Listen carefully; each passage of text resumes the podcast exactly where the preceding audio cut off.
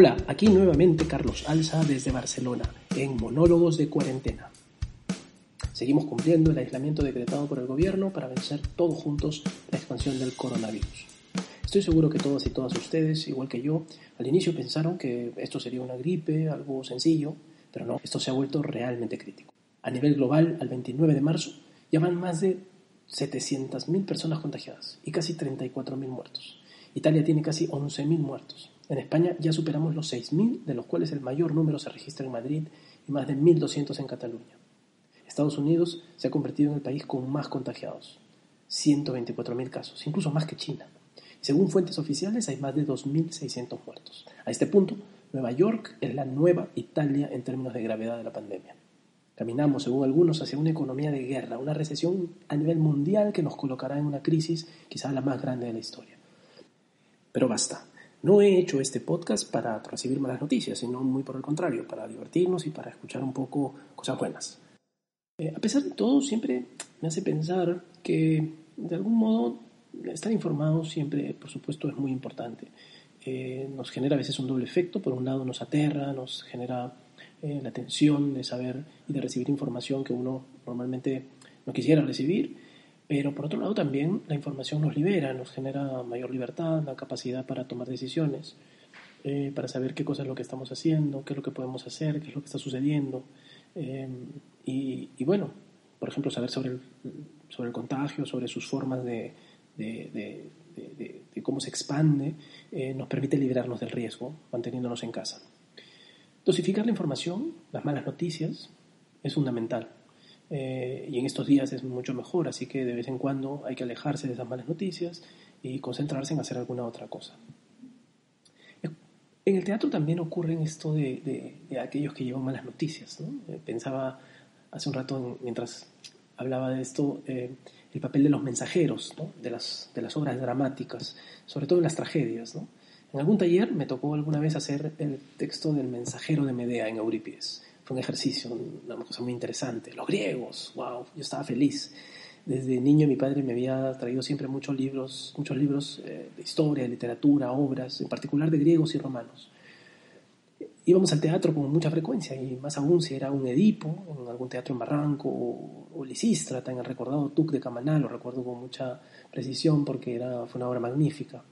Me metí a estudiar mucho ese tema, quería comprender qué hacía el personaje, cuál era su relato, el sentido, por qué lo hacía, qué significaba para Eurípides narrar esa historia en medio de un drama en donde habían corifeos, eh, donde había el, coro, donde estaban eh, los personajes, las máscaras.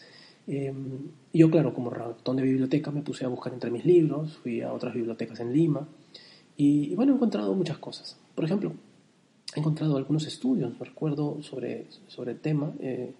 Eh, sobre lo que llaman el anuncio en las tragedias griegas y, encontré varios autores, de Gregorio, eh, o el libro de Barrett del año 2002, o, un libro que se llama Narrative in Drama de, de Young, eh, y varios otros autores que son muy interesantes. Hace poco encontré un texto sobre, sobre la, tragedia griega y sobre este tema precisamente de los mensajeros de Eurípides.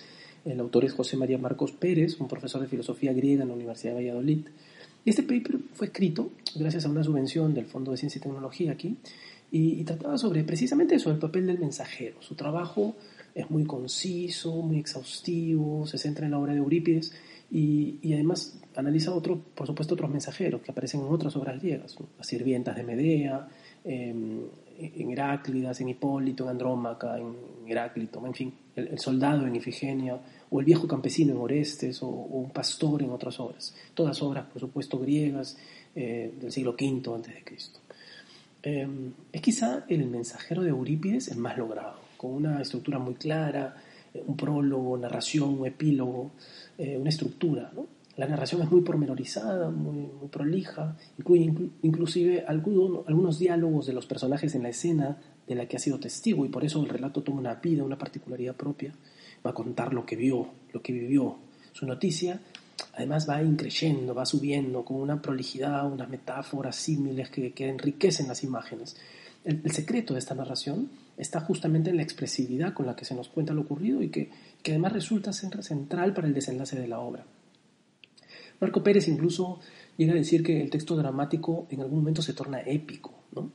Eh, que la narración es una hazaña en sí misma, gloriosa por la forma en que ha sido contada. Y termina además con un epílogo, un cierre en el que el mensajero se atreve incluso hasta a aconsejar, a reflexionar sobre lo ocurrido. Hay una frase final, dice Marcos eh, Pérez, que siempre cierra el texto, que el, mensaje del mensajero. Eh, a veces dice lo efímero de las fortunas en, las Heráclidas, o el infortunio de los mortales en Heracles. O, habla sobre cómo se cierra el texto con una frase sobre la desconfianza prudente en el caso de Helena, o el futuro feliz en manos de los dioses en el caso de las fenicias, entre muchas otras frases eh, interesantes en el texto. Eh, a pesar de ser textos dramáticos, los de Esquilo, Sófocles o Eurípides, eh, por cómo estaba compuesta y estructurada la puesta en escena en la época, siglo V a.C., teatro griego, el, origen del teatro griego, la narración seguía cumpliendo por supuesto un papel fundamental, y, la narración era usada en este caso para completar la historia, una historia que por supuesto de otra manera, eh, digamos, hoy día la tendríamos en, formato cinematográfico, bueno, ahí había que narrarlo para contarlo, creando además esta emoción, esta sensación de, terror o de, o de melancolía o de, o de hazaña que, el texto tiene en, en la voz del mensajero. Pero por supuesto no hay nada mejor que escucharlo en contexto. Escuchemos ahora o pensemos ahora en, qué ocurre con la historia de Medea. Eh, la obra se desarrolla en Corinto. Eh, Jasón abandonado a su esposa Medea, una hechicera o bruja, eh, junto a sus dos hijos. Y lo ha hecho pues espera casarse con Glauce, la hija de Creonte, el rey de Corinto. Medea, por supuesto, entra en crisis al ver su lecho deshonrado la ha dejado tan mal emocionalmente que incluso maldice su propia existencia como la de sus hijos. Ella había dejado todo por Jasón, cuando éste incluso atraviesa las aventuras para conquistar el Bellocino de oro y luego logran estar juntos y, según dicen algunas leyendas ella logra matar a su padre, a su propio padre para poder estar con Jasón y bueno, eh, así le paga con la vileza, la deslealtad y el desamor. En este punto la obra expresa también la terrible vulnerabilidad de las mujeres en aquel entonces y ciertamente algo que se mantiene hasta nuestros días. No solo es importante por lo que representa para el personaje, para la actriz, sino además por el mensaje que conlleva. De todo lo que tiene la vida y pensamiento, nosotras las mujeres somos el ser más desgraciado. Empezamos por tener que comprar un esposo con dispendio de riquezas y tomar un amo de nuestro cuerpo y este es el peor de los males. Y la prueba decisiva reside en tomar a uno malo o a uno bueno. A las mujeres no les da buena fama la separación del marido y tampoco les es posible repudiarlo. Creonte, conociendo que es una hechicera, la destierra a ella y a sus hijos para evitar una venganza. Después de suplicar piedad ante el rey, le conceden un día para partir. Medea entonces planea su venganza. Matar a sus propios hijos, pues ese dolor, aunque será grande, compensará largamente el dolor que le hará sufrir a Jasón. Medea le ofrece regalos a la esposa de Jasón, una corona y un vestido. Sin embargo, los vestidos y la corona están envenenados y esto causa la muerte de Glauce.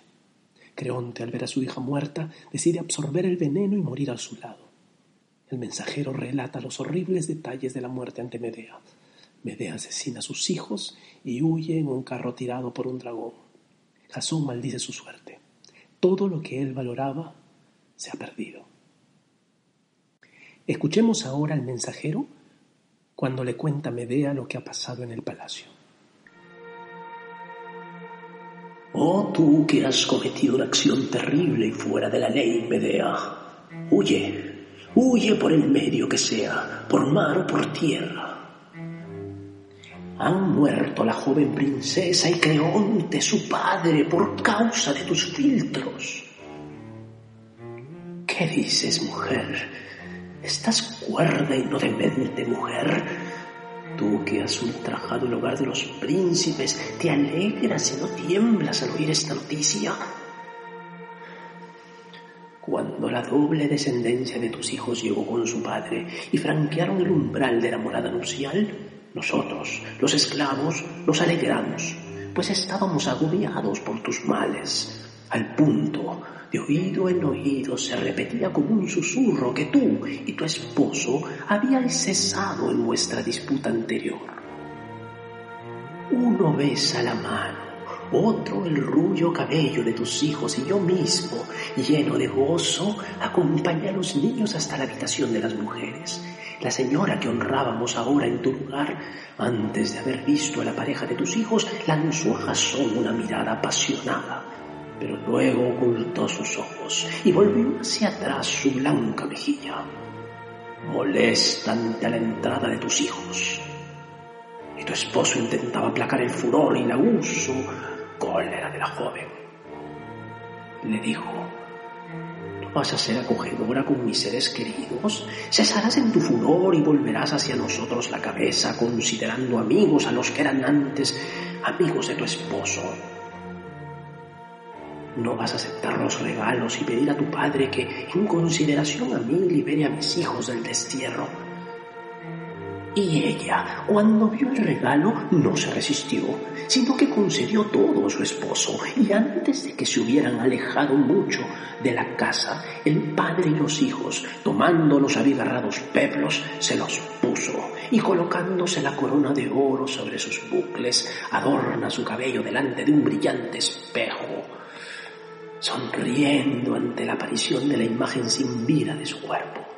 Y después, levantándose de su trono, pasea por la habitación, caminando graciosamente con su blanquísimo pie, rebosante de alegría por los regalos. Una y otra vez dirige hacia atrás su mirada curiosa sobre sus talones, poniéndose de puntillas. Pero entonces tuvo lugar un espectáculo horrible de ver.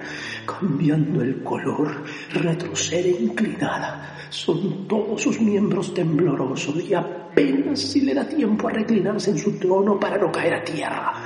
Y una criada anciana, creyendo que se trataba de un acceso de furor de pan o de algunos dioses, dio un alarido de conjuro antes de ver que a través de su boca corría blanca espuma y que las pupilas de sus ojos daban vueltas y que la sangre abandonaba su cuerpo.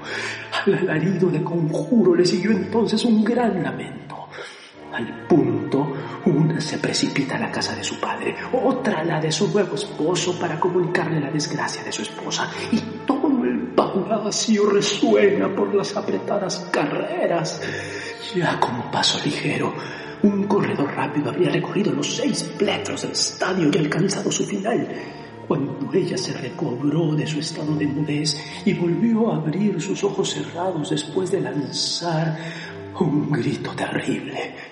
Una doble plaga se había lanzado contra ella. La corona de oro que rodeaba su cabeza lanzaba un prodigioso torrente de fuego devastador y los sutiles peplos, regalo de tus hijos, devoraban la blanca carne de la desdicha. Intenta huir, levantándose del trono abrazada, sacudiendo su cabello y su cabeza a un lado y a otro, queriendo arrojar la corona pero las uniones del oro estaban firmemente engarzadas y el fuego, cuanto más sacudía sus cabellos, en lugar de extinguirse, redoblaba su fulgor y ella cae por fin al suelo, vencida por la desgracia, totalmente irreconocible, excepto para su padre. No se distinguía la expresión de sus ojos ni su bello rostro. La sangre caía desde lo alto de su cabeza confundida con el fuego y las carnes se desprendían de sus huesos como lágrimas de pino bajo los invisibles dientes del veneno. Terrible espectáculo. Todas teníamos miedo de tocar el cadáver, pues su desgracia nos servía de maestro mas un infortunado padre, sin conocer su calamidad, entrando de improviso en la casa, se arroja sobre el cadáver. Al punto estalla en gemidos, rodeándola con sus brazos. La besa mientras dice, oh hija desdichada, que Dios te ha perdido de una forma tan ignominiosa. ¿Quién ha dejado huérfano de ti a un anciano, a una tumba, Ay de mí, deseo acompañarte en la muerte, hija. y cuando cesó en sus lamentos, aunque intentaba levantar su anciano cuerpo, quedó adherido como hiedra ramas de laurel a los útiles peplos y una lucha terrible se desarrollaba, pues él quería levantar su rodilla, pero ella lo retenía y sí, tiraba con fuerza, arrancaba sus ancianas carnes de los huesos. Por fin renunció y el desgraciado entregó su vida, pues no pudo derrotar al mal. La hija y el anciano padre yacen muertos, uno al lado del otro, desgracia que merece lágrimas. Rehuso decir palabra alguna de aquello que te concierne, pues tú misma sabrás el medio de huir del castigo. No es la primera vez que considero la condición humana una sombra y valientemente podría decir que de los mortales, los que pasan por sabios e indagadores de conocimientos, esos son los que se ganan el mayor castigo, pues ninguno de los mortales es feliz y cuando la prosperidad se derrama, uno podrá ser más afortunado que otro, pero no feliz. La literatura griega es fascinante. Te recomiendo leer Eurípides, Sófocles, Esquilo. Son los grandes de la literatura clásica y sin duda sus obras dramáticas, sus tragedias, son parte de lo mejor de la literatura universal. Encuentra allí al mensajero y mira qué te dice a ti, qué nos dicen esas obras sobre el destino y la naturaleza humana. Llegamos así al final de nuestro podcast. Pronto tendremos uno nuevo y seguramente seguiremos armando historias, vinculando la literatura, el teatro y tendremos algunos invitados. Los invito a escuchar Monólogos de Cuarentena. Estamos en Spotify, iTunes, iVoox y también en YouTube. No se olviden de sintonizarnos y hasta la próxima.